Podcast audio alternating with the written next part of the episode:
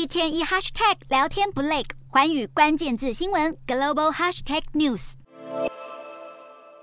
一栋数层楼高的建筑物在地震来袭后，硬生生崩塌到地面，仿佛毫无支撑力可言。土耳其和叙利亚发生规模七点八强震，导致好几千栋房屋毁损倒塌，引发数以万计的人死亡。一些幸存的灾民，所有身家财产在一夕之间全部化为乌有，到现在心情仍无法平复。许多灾民指控总统埃尔段的政府失职，没有严格执行建筑法规，还滥用地震税，才间接导致这场灾难发生。土耳其检警因此展开行动，以住房偷工减料为由，下令逮捕涉案的建筑承包商。目前已经有一百三十四人遭到调查，至少十二人被捕。不过外界质疑，土耳其政府这个做法只是为了消除民怨，将焦点转移到建商身上。BBC 报道指出，事实上，土耳其大约有半数的建筑物都不符合安全法规，而政府不仅没有祭出惩处要求改善，反而允许建商缴钱了事。根据统计，土耳其有一千三百万栋不合规的建筑被政府特赦放行。土耳其政府失职，让灾民成了最大的受害者。然而，他们遇到的不幸事迹还不止这一件。有当地的受灾户反映，一些中国媒体记者在灾区采访时，试图进行贿赂，要求他们批评土耳其政府救灾不力，同时赞扬中国的救援队。虽然灾民当下拒绝受访，这些中国记者却试图用手机直播报道。直到灾民报警后，这些中国记者才被警方带离现场。有网友就批评，现在是土耳其人民共同克服痛苦的时刻，不应该被当成政治游戏的筹码。